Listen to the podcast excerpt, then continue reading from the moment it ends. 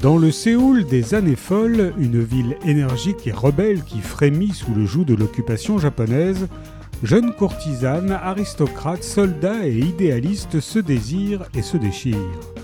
Des chambres parfumées d'une école de courtisanes à Pyongyang, au champ de bataille de Mandchourie, les personnages du roman de Joea Kim forgent leur propre destin en pariant sur celui de leur nation. Jade, fille de métayer, deviendra Gisang avant d'être la plus grande actrice de Séoul. Anchol, conducteur de rickshaw dont les proches furent jadis écartés du puissant clan familial, se laissera mener par sa fin d'ascension. Quant à Jong-ho, chef de bande orphelin, fils d'un chasseur de tigres, il s'engagera pour l'avenir politique de son pays. La grande histoire et les monstres tapis dans le cœur des hommes leur imposeront à tous un destin parsemé d'écueils.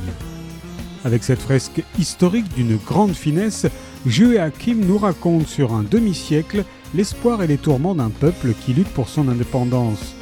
Créature du petit pays est une plongée cinématographique romanesque et sensuelle dans une Corée en pleine ébullition, un livre qui emporte tant par son souffle, son lyrisme, ses personnages tout en nuances, que par sa trame de fond passionnante. Créature du petit pays de Hakim est paru aux presses de la Cité.